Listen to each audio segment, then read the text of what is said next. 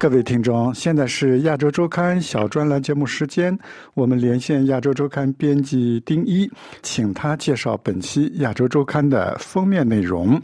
丁一您好，你好。哦，亚洲周刊最新一期的封面专题是什么？亚洲周刊最新一期的封面专题是《华尔街网变燃烧亚洲》。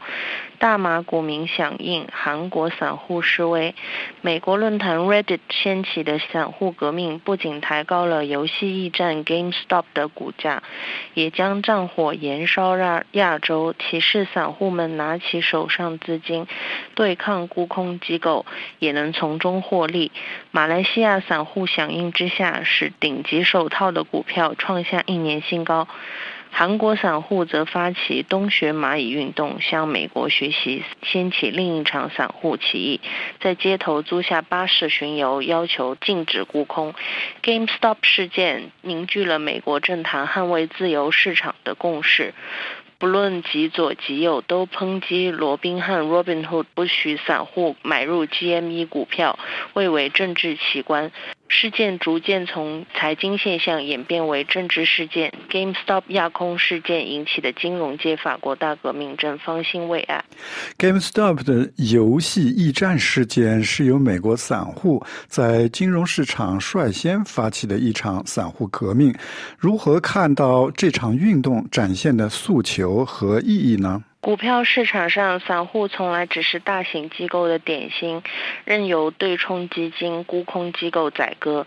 而在这次散户革命中，财经市场一招变天，散户通过互联网组织起来，发动这场惊天动地的反击战。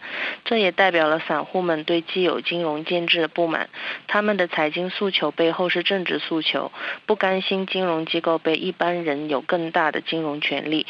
可以随意关停散户购买股票的权利，也抗拒在金融市场轮番被宰割的命运，展现出无权者的权。散户革命的火苗如何在亚洲令火势继续蔓延？韩国和大马的散户分别有哪一些呼应的举措呢？韩国散户们发起了极具政治意味的“东学蚂蚁”运动。根据韩国证监监管机构的数字，韩国散户更在 GME 事件里加入狂买约值两亿六千五百万美元的 GameStop 股票。Reddit 上也出现了韩国散户的分页。一月三十日，韩国股东联盟更在首尔发起了巴士运动。从二月一日开始，直到三月，印有拒绝沽空字样的巴士每天在首尔。行驶一小时，途经韩国总统府青瓦台、韩国金融委员会大厦以及国会大厦，呼吁永久禁止卖空股票。Reddit 论坛在一月二十八日上亦已出现了马来西亚网民号召的社群，并在一天内累积近六千三百名散户，在他们的大力加持下，七只手套股暴涨，其中顶级手套股票当天开盘后。迅速上涨百分之十四点七，创下去年九月十一日以来的最大涨幅。那如何看待散户革命的未来走向呢？这场由 GameStop 掀起的股坛风暴被视为金融界的法国大革命。尽管新兴经济教父特斯拉电动车创办人马斯克予以声援，但不少华尔街中人都持负面态度。GameStop 的政治效应打破了左右。也罕见地打破了美国政治两极分化的格局。